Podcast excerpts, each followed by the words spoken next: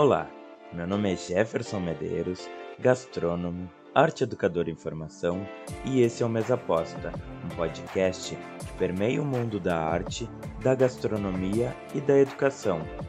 E hoje teremos um papo com o nutricionista Matheus Leite. Vem, a mesa tá posta! Infelizmente, esse episódio conta com alguns defeitos no áudio mas eu não queria perder o episódio porque ele tá muito interessante e eu tenho certeza que você vai gostar. Então, aproveite e tente desconsiderar esses probleminhas técnicos. Agora, Matheus, eu queria que tu começasse um pouco falando da, de como começou o teu amor pela, pela cozinha. Beleza, Jefferson. Então, na verdade, eu uso muito uma frase clichê, mas não tem como fugir dela, que é, fala mais ou menos assim: não fui eu que escolhi a nutrição, foi a nutrição que me escolheu.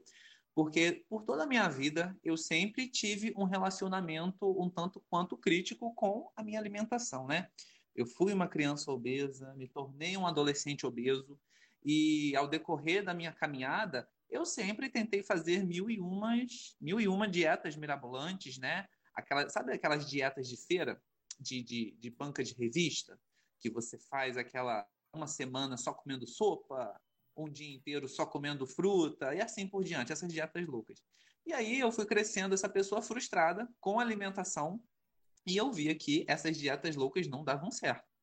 Já fui a médicos, já fui a nutricionistas, que sim, me passavam receitas, me passavam dietas sensatas, mas mesmo assim eu não conseguia seguir.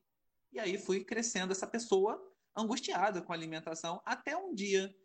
E isso aí eu já tinha em torno de 19, 20 anos. Até o dia que eu falei: olha, quer saber? Eu, eu não vou fazer mais dieta, não, porque eu sei que não dá certo.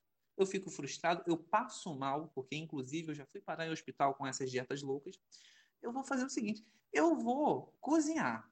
E aí eu vou fazer o seguinte: eu só vou comer tudo que eu mesmo preparar. E daí, Jefferson, pela primeira vez na vida, lá pelos meus 19 anos, eu peguei uma cenoura, descasquei a cenoura e falei, vó, que eu moro, morava até então perto da minha avó, né? Eu falei, vó, como é que eu descasco uma cenoura? Como é que eu cozinho? Aí ela me ensinou, Matheus, água, é, sal, bota para ferver, e aí sim por diante. E assim foi, com a cenoura, com o chuchu, com a abobrinha, com o arroz, com o frango, com o feijão. E é claro, uma pessoa que nunca tinha cozinhado na vida, as primeiras tentativas frustradas, né? Você queima, ou você deixa o arroz empapado, enfim. Só que mesmo assim eu fui dando prosseguimento às minhas experiências gastronômicas e eu fui consumindo tudo que eu preparava. Então, assim, eu não fazia mais dieta, eu fazia comida e consumia. O arroz e feijão, o legume, um franguinho grelhado. E aí eu comecei a diversificar a minha alimentação com frutas, com cereais, eu fui uma criança, fui um adolescente que eu não comia fruta. Eu comecei a consumir isso com quase 18, 20 anos. E aí, em oito meses, só por consumir comida com valor nutricional alto, comer comida de verdade, entre aspas, aí, que vai ser uma pauta do nosso, nosso episódio, né? Só de comer comida de verdade, eu tive um resultado muito bom. Em oito meses, eu perdi 30 quilos. E aí, fui continuando até que eu totalizei, mais ou menos um ano depois, 50 quilos que eu perdi só através da alimentação. E eu achei sensacional com alimentação e atividade física sempre. E eu achei sensacional como que o que você come transforma a sua vida, transforma o seu corpo, mas não só o seu corpo, a sua aparência, transforma a sua mentalidade, a sua vivência, a sua experiência como pessoa, cidadão. E aí eu falei, nossa, eu, eu, eu na época estudava e trabalhava relações internacionais trabalhava com comércio exterior, importação, exportação. E aí eu tive essa mudança de vida, eu falei, nossa, me apaixonei por alimentação, por comida. Eu acho que eu vou seguir para a área da nutrição. E aí sim, eu adentrei na faculdade de nutrição e assim, foi amor mais mais que, que nada na vida, porque eu falei, nossa, é isso que eu quero fazer da minha vida. Eu quero entender do corpo humano, eu quero entender dos alimentos, da composição dos alimentos e como que ele interage no nosso corpo, que automaticamente vai interagir na nossa vida, na nossa sociedade. E desde então, Jefferson, venho estudando vários temas dentro da própria nutrição, que a graduação deixa bem superficial e a gente vai se desconstruindo, porque dentro da alimentação as temáticas são múltiplas, diversas. E assim, é, eu costumo dizer que é um processo, tanto foi e está sendo para mim, quanto para qualquer uma pessoa, assim como eu acredito que seja para você também, a alimentação é um processo que vai mudando dia a dia, mês a mês, semana a semana, porque a nossa vida ela não é estável, né? Ela, ela muda o tempo inteiro. Então, a alimentação que envolve gastronomia, envolve cultura, envolve a sociologia, envolve tudo que a gente possa imaginar, envolve muito política, acredite. ela muda o tempo inteiro e a gente tem que estar sempre atualizado. Enfim, se a gente é da área de atuação de alimentação ou não, é importante que a gente tenha conhecimento sobre alimentação para ter, acima de tudo, uma vida saudável, fisicamente, fisiologicamente falando e mentalmente também. Exatamente. E eu queria que tu falasse um pouco, até porque tu falou da, da dieta, como é que era a tua alimentação antes? Porque a gente tem que entender que não é só comendo bobagem que se engorda, porque se tu parar com tudo e se tu fizer dietas muito loucas, tu também não vai emagrecer. Exatamente o que tu falou sobre entender o que cada comida faz no teu corpo, que vai fazer tu com que tu consiga otimizar o teu corpo. Eu acho que é, é bom falar que tu otimiza o teu corpo, porque senão pode ficar meio errônea essa coisa de ah, então eu vou comer bem para emagrecer, eu vou comer mal para engordar, que não é assim. Mas muita gente usa essas coisas. Ah, vou comer muita gordura porque eu quero engordar. Só que aí tu não vai engordar, tu vai só ter um problema de colesterol e vai dar outro uh, diabetes e tudo mais. Não adianta. Comer mal não é nunca opção. Mas também nada impede de uma vez por semana, uma vez por mês, tu comer uma bobagem porque não tem como fugir 100% disso também, né?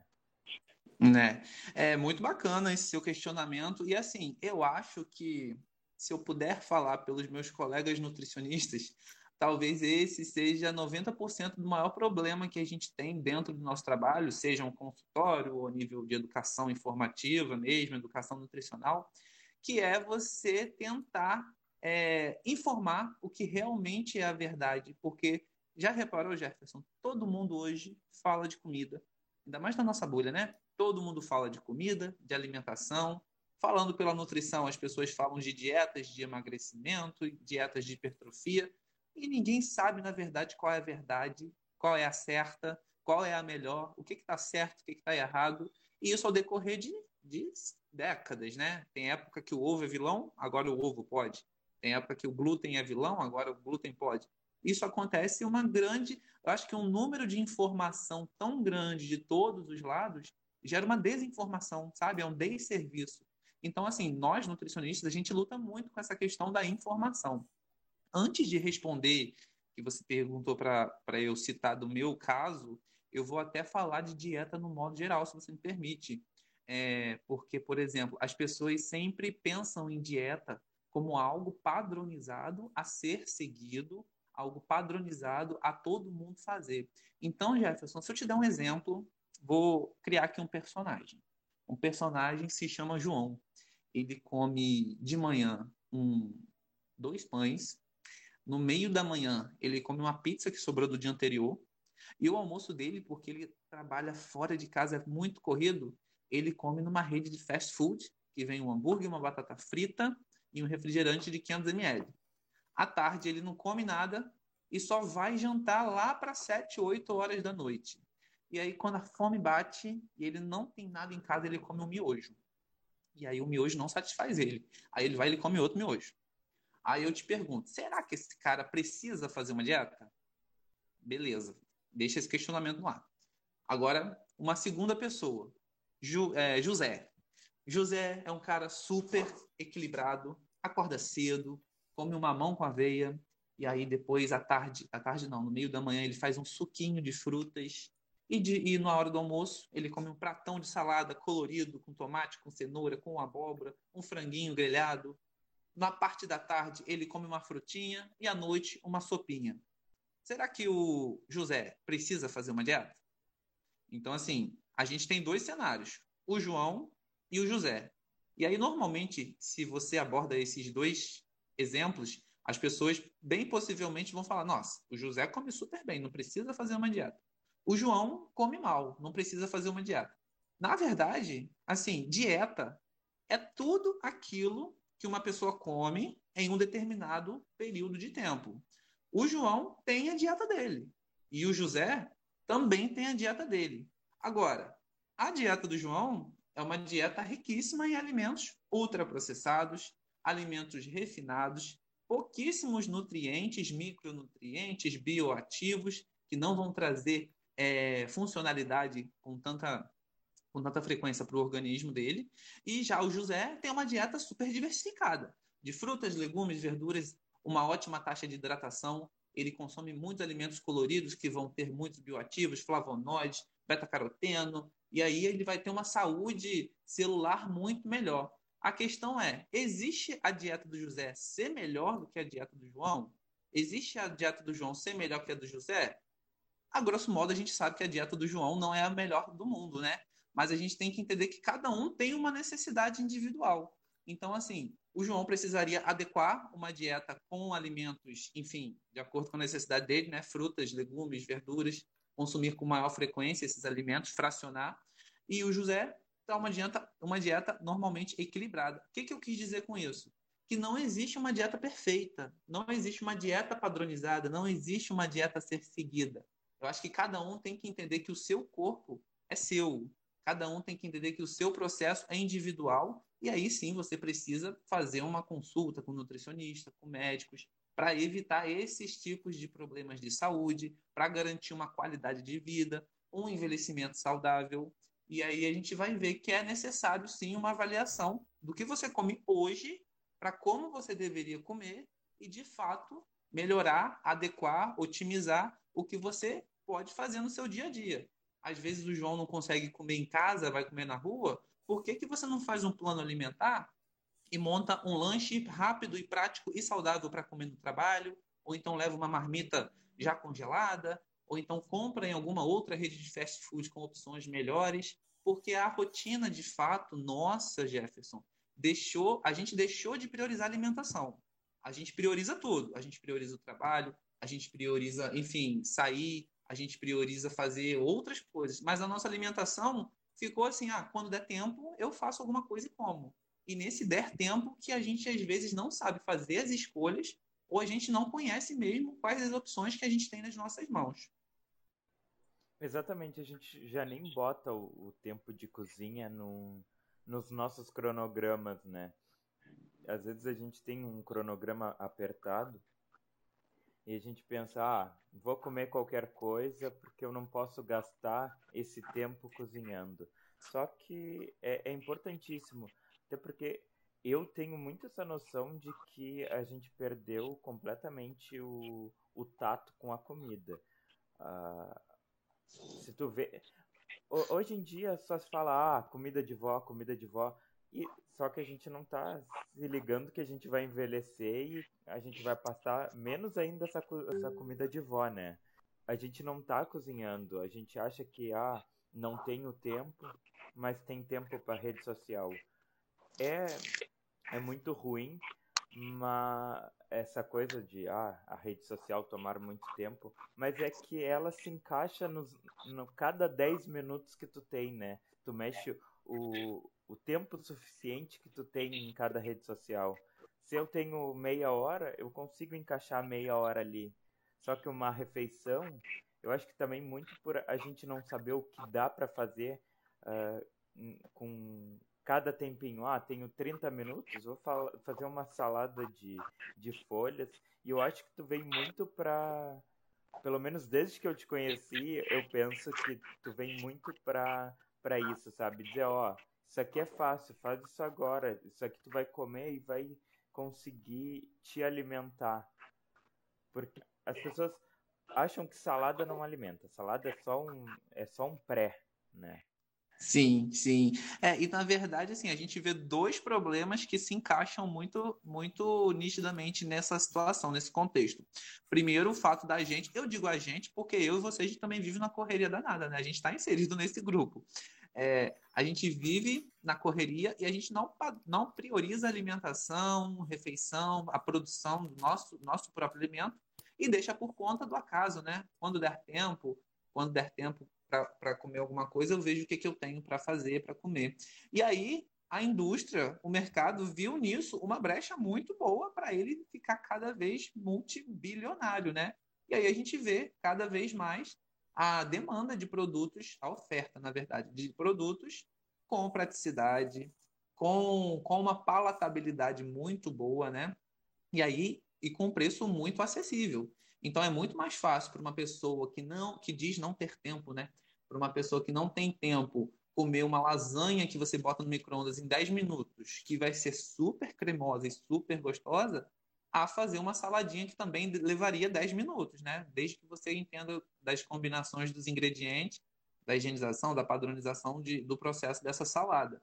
E aí a gente vê cada vez mais as pessoas, né, consumindo os produtos embalados, empacotados, os produtos prontos, que a gente sabe que a composição deles, que, que duram meses, anos na prateleira, não é pura, né? Tem muito produto químico ali, que ao decorrer a longo prazo vai trazer transtornos à nossa saúde. E foi bem o que você falou.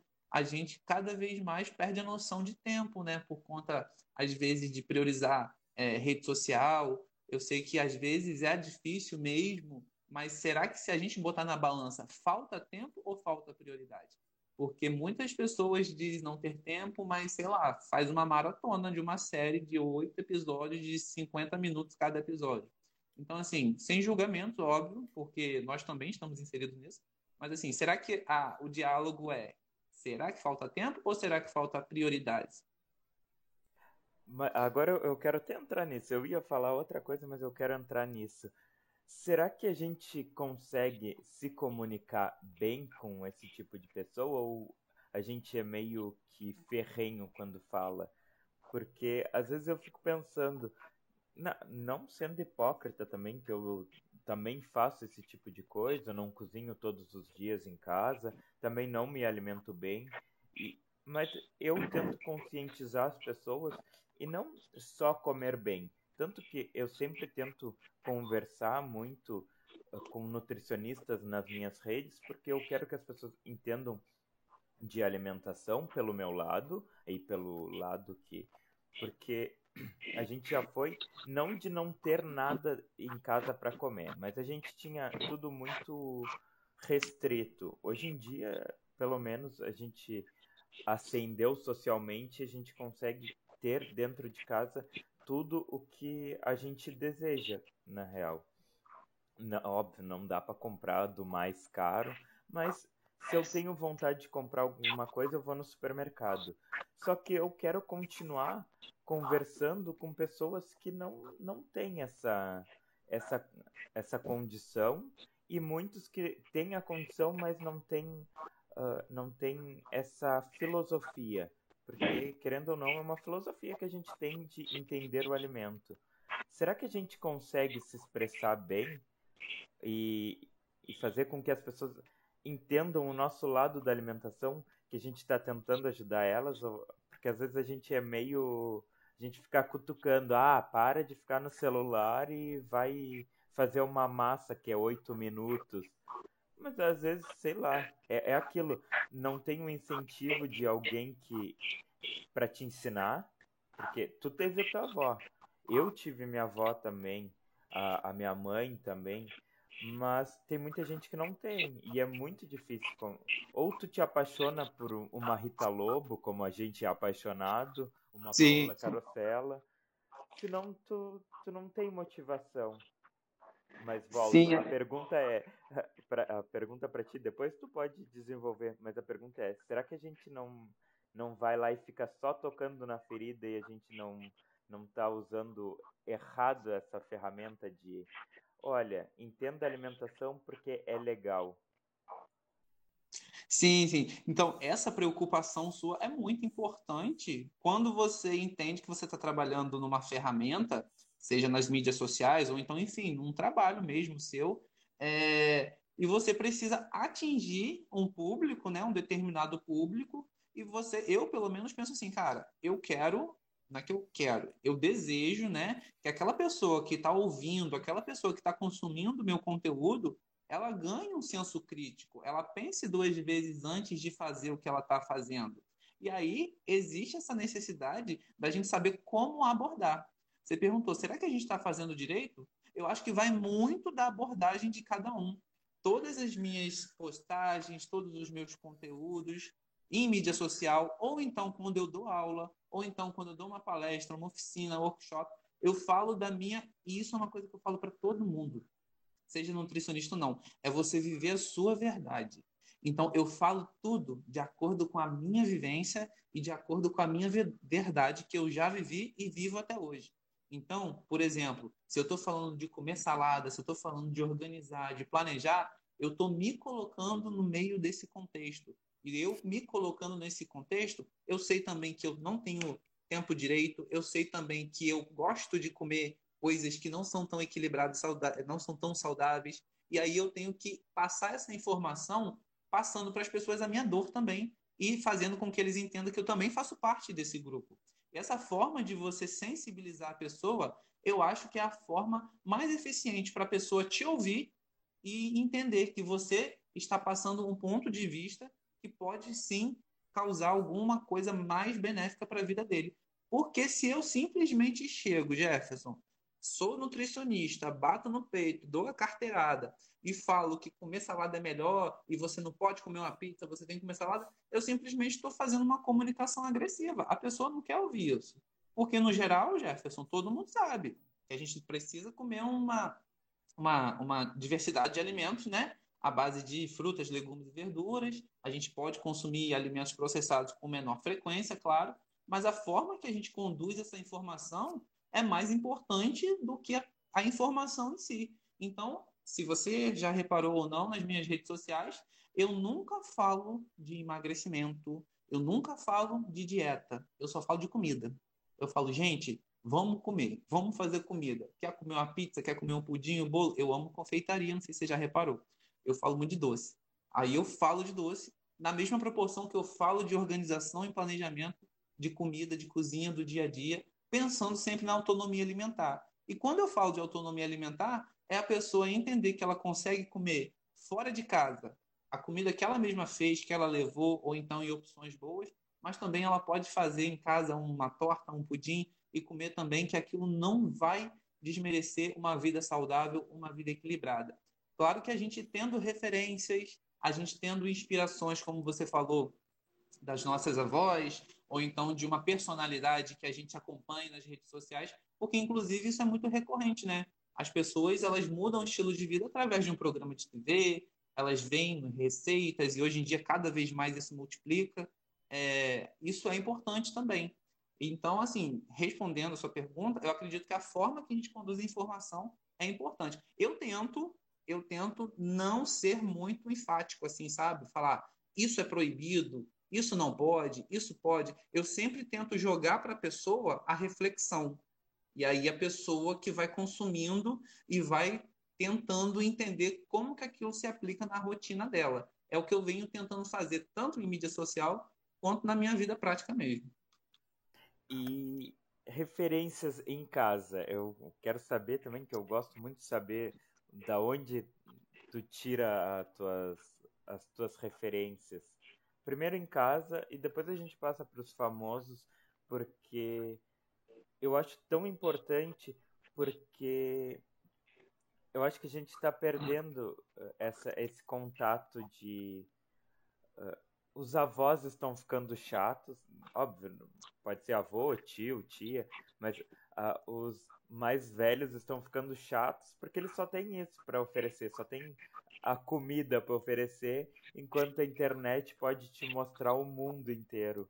E, e como a gente pode estar tá perdendo assim, ó, uma vizinha da, da rua que que cozinha muito bem, que tem uma receita maravilhosa, e um dia essa receita pode morrer porque a gente está mais interessado com o que vem de fora e o que vem de, do alto. Sim, sim, é verdade. Isso, assim, está acontecendo sem a gente ver, né, Jefferson? As gerações estão mudando E os avós no futuro vão ser os avós TikTokers, né? De dancinha de 15 segundos, enfim. É, mas respondendo às suas referências, é uma dor que eu tenho, cara, porque assim, na minha história, na minha família, não existe ninguém que é, como a gente fala aqui, de forno e fogão, sabe? Aquela pessoa, aquela tia, aquela avó que é, é, tem as receitas mais interessantes. Eu citei a minha avó porque, assim, minha avó criou sete filhos na cozinha dela, fazendo arroz, feijão, os legumes, os, os mais básicos. Então, assim, foi quem eu recorri para me ensinar do básico mesmo.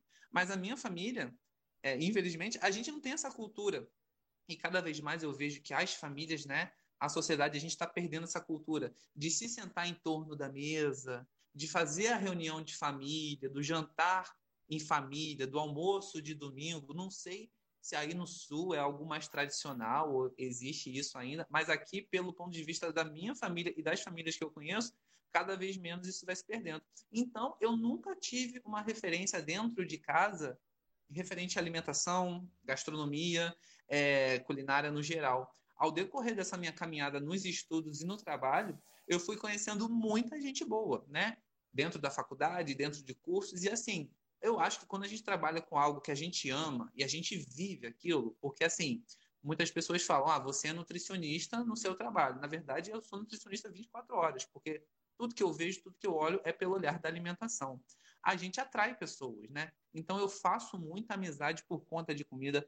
Eu trabalhei dois anos uh, uh, enquanto eu era estudante numa, como vendedor numa loja de produtos naturais, de ervas e especiarias. Agora você imagina, Jefferson, eu vendendo tempero pro povo, o que eu não fazia de amizade e pegava de receita?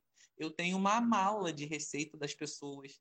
E assim, com o decorrer do tempo, eu fui descobrindo personalidades, né? Como você já citou, a Rita Lobo, a, a Paola Carotella, e existem inúmeros outros que hoje são muito grandes ou até pequenos na, nas redes sociais, que eu vou pegando referência, vou tentando entender. Mas hoje mesmo, os meus amigos gastrólogos, gastrônomos, empreendedores, a gente troca muita figurinha, muito conhecimento. E cada vez que eu leio um livro, pesquiso sobre comida afetiva, esse ano que acabou, eu li o livro da Dona Cano, a mãe do Caetano Veloso, né? E o livro fala, o nome do livro é lindo, é O Sal é um Dom. O, o, o livro fala da experiência da Dona Cano, né? Que ela fazia da alimentação um ritual. Ela juntava a família todo, toda. Só podia comer depois que o patriarca comia, e depois do almoço sempre tinha o doce na compota que ela fazia. E assim, eu olho lá para casa e não tem isso, eu falo, ah, que pena, né? Mas é, a gente tenta criar isso de certa forma. Então hoje eu, toda vez que tem algum, alguma oportunidade na minha família, eu falo, ó, vamos fazer um, um jantar, vamos fazer um almoço, vamos todo mundo sentar na mesa, vamos fazer uma mesa posta. A mesa posta, eu acho, na verdade, a comensalidade, né? Se eu não me engano, eu acho que o primeiro episódio do seu podcast é com mensalidade, não é? Exatamente, porque foi ex... é, é, esse ponto aí que eu queria chegar. Eu até uh, esses dias estava conversando com um amigo que a gente tem muito essa ideia de ascender na vida e ajudar os pais, só que com dinheiro. A gente tem muito isso de, ah, eu preciso ficar mais uh, mais rico que entre aspas que os meus pais, porque eu tenho que dar uma vida boa para eles. Só que às vezes a vida boa que eles querem é partilhar um tempo contigo e eu acho que a alimentação ela tem esse papel assim fundamental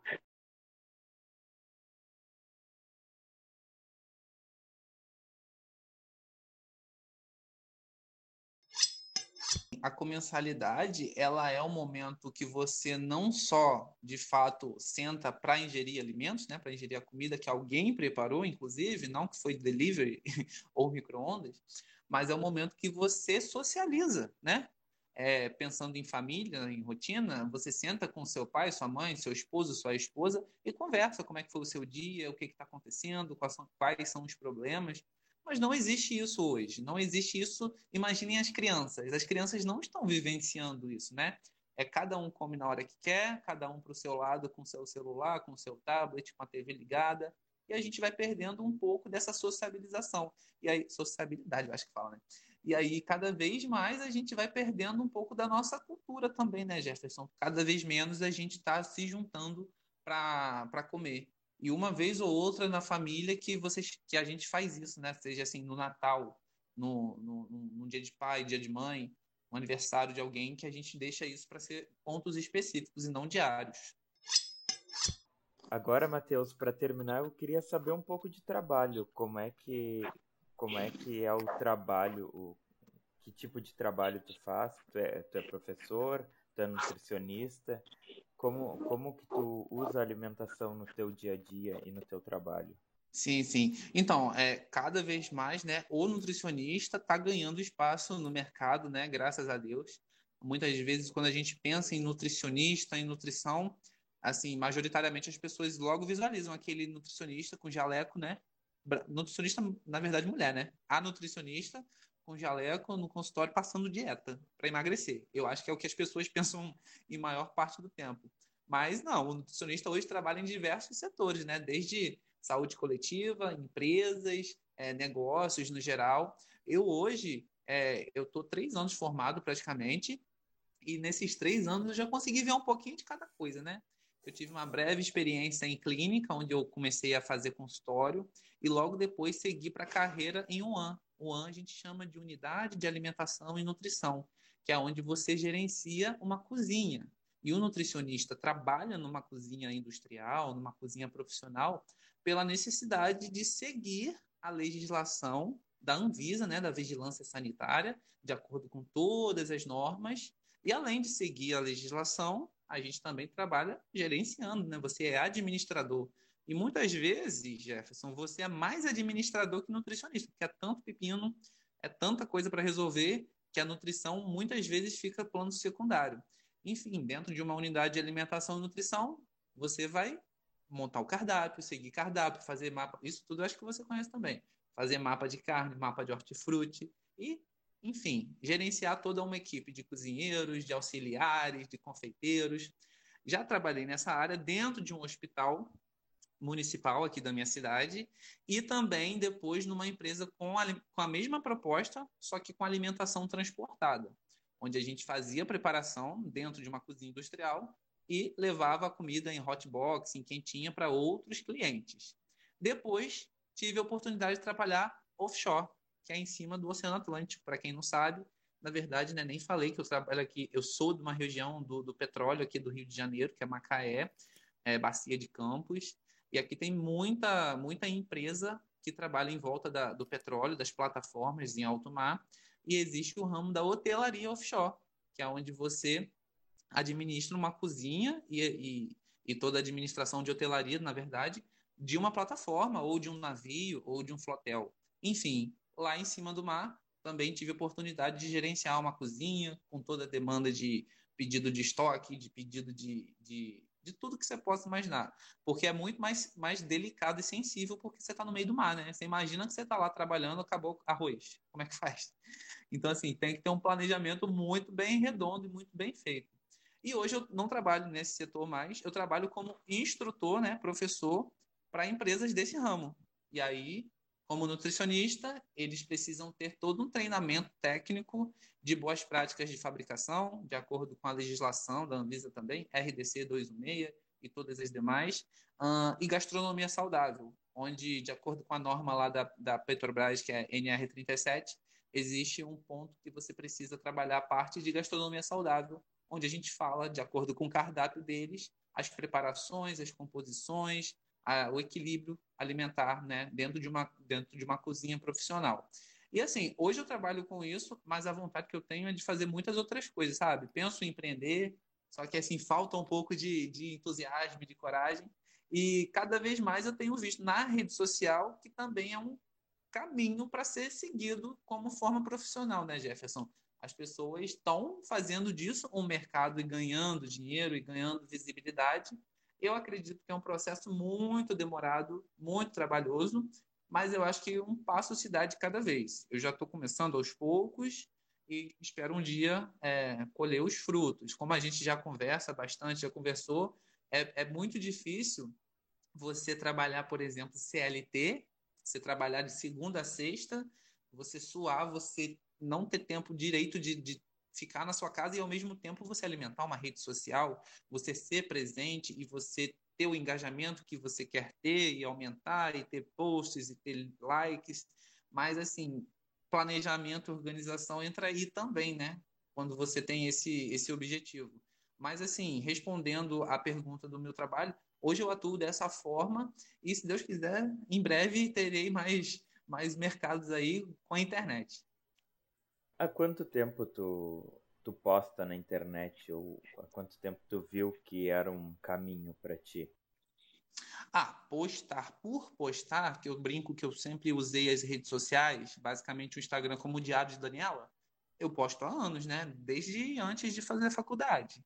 E aí, com a faculdade, ainda usando esse sentimento de um diário, eu comecei a, a postar meu dia a dia mesmo. Só que desde o ano passado, eu comecei a olhar isso, porque na pandemia, inclusive, teve esse boom né, de marketing digital, de, de tornar a sua mídia social um mercado. E eu comecei somente ano passado a ter esse olhar mais, mais comercial, talvez, mais crítico. E aí eu tentei assim, cara, não vou postar qualquer coisa, não vou falar qualquer coisa, vou tentar estipular um público, vou tentar avaliar como que está sendo o feedback das pessoas que me seguem. Então, desde o ano passado, mais ou menos, deve fazer uns seis meses, assim, que eu estou um pouquinho mais assíduo, mas com mais critério, vamos dizer assim. E tu sentiu diferença depois que tu começou a, a postar com uma regularidade? O retorno, como é que foi o retorno das pessoas? É, sim, porque na verdade eu estipulei estratégias, né? Eu trabalho hoje com uma pessoa que, que entende do marketing e a gente vai regulando estratégias, a gente vê o que, que dá certo, vê o que não dá certo. E o retorno é bem interessante, porque muitas vezes, Jefferson, a gente acha que a gente precisa ter like, a gente precisa ter seguidor, mas na verdade o que a gente precisa é a pessoa que quer ouvir e ver o seu conteúdo. Então, vamos supor, hoje eu perdi 10 seguidores. Isso não é necessariamente uma coisa ruim. É porque aqueles 10 seguidores não eram para ser do meu público-alvo. Assim como eu perdi 10 seguidores hoje, amanhã eu ganho 10, amanhã eu ganho 20, e aí eu vou de acordo com quem fica, né? Porque assim como na vida pessoal, a profissional, quem tem que ir vir, vem, e, tem, e quem tem que ir, vai também, né? Então, de acordo com quem fica, eu vou lapidando o meu conteúdo. Mas, de acordo com o feedback, eu tenho visto e analisado para onde eu quero seguir, para onde eu tenho que produzir conteúdo, de acordo com a minha verdade, como eu já falei aqui no episódio, porque cada vez mais eu quero falar com pessoas que têm alguma dor, que eu, com meu conteúdo, com meu conhecimento, eu posso ajudar essas pessoas. Então, Matheus, eu vou te agradecer muito pela tua disponibilidade, porque eu já sabia que esse episódio ia render e eu sabia que ia ser maravilhoso. Eu te agradeço muito. Vou te convidar de novo, porque eu acho que a gente não desenvolveu a metade do que a gente tem para conversar, porque quando a gente começa a falar sobre um assunto, vai puxando outros e e eu vejo que tu é tão apaixonado quanto eu por alimentação e pela por tudo que envolve a comida. Então, estás convidado a voltar, se quiseres. Não, o que? Nossa, já está aceito, já está aceito. Eu que agradeço você pelo convite. É, fico muito feliz assim pela nossa amizade, por mais que ainda seja virtual, né? Porque um dia a gente ainda vai se encontrar. É, e também te parabenizo pelo podcast, pelo seu trabalho que, assim como o meu, eu sei que é muito árduo, difícil, cansativo, é, muitas vezes não valorizado, mas a gente segue porque a gente acredita que o que a gente pensa, o que a gente tem em mente, junto com o que a gente foi ensinado tecnicamente, tecnicamente, pode mudar a vida das pessoas, pode mudar a nossa sociedade. E, de fato, eu acho que a gente não falou nem 1% do que a gente tem para falar. Então, assim, já está aceito, já vamos programar o próximo aí Deus quiser, vai ser sucesso. E quando tudo isso passar, vem aqui para o Rio para a gente ir para a praia, ou eu vou ir para o Sul para comer aquele hambúrguer que você está me devendo. tá certo. Para você que ouviu até aqui, aí vai o meu muito obrigado. Siga o Mesa Aposta na sua plataforma de áudio favorita. Me siga no Instagram através do perfil E aí Jeff. Por lá podemos conversar melhor e quem sabe você não vem sentar à mesa também. Eu vejo você no próximo episódio. Tchau, tchau.